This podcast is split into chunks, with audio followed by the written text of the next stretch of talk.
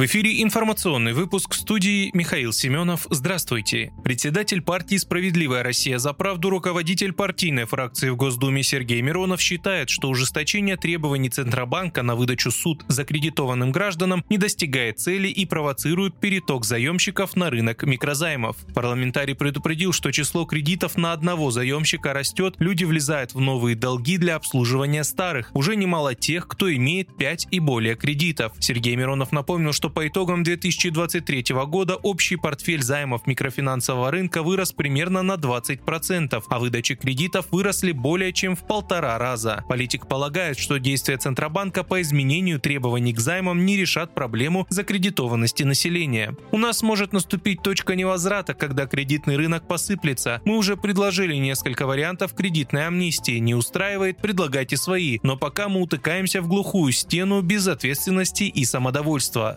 заключил Сергей Миронов.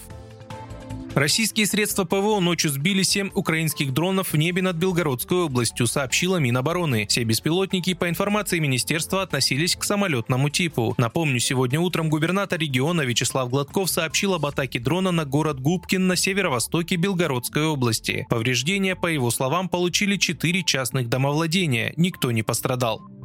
Басманный суд Москвы заочно арестовал бывшего советника Офиса президента Украины Алексея Арестовича. Он проходит по делу о публичных призывах к терроризму и распространении фейков об армии. Арестовича объявили в международный розыск. Напомню, бывший советник ушел в отставку после того, как заявил, что обрушение подъезда многоэтажного дома в Днепре 14 января 2023 года произошло из-за падения ракеты, сбитой украинскими войсками. Кремль заявлял, что обрушение части дома стало результатом работы ПВО Украины. Минобороны России подчеркивает, подчеркивает, что удары наносятся только по военным и энергетическим объектам Украины и связанной с ними инфраструктуре.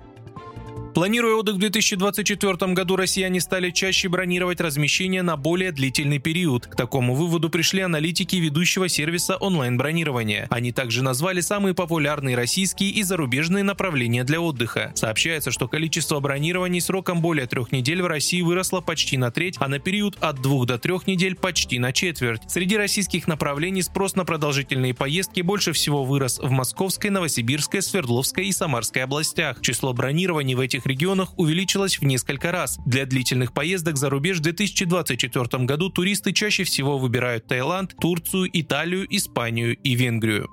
Вы слушали информационный выпуск. Оставайтесь на справедливом радио.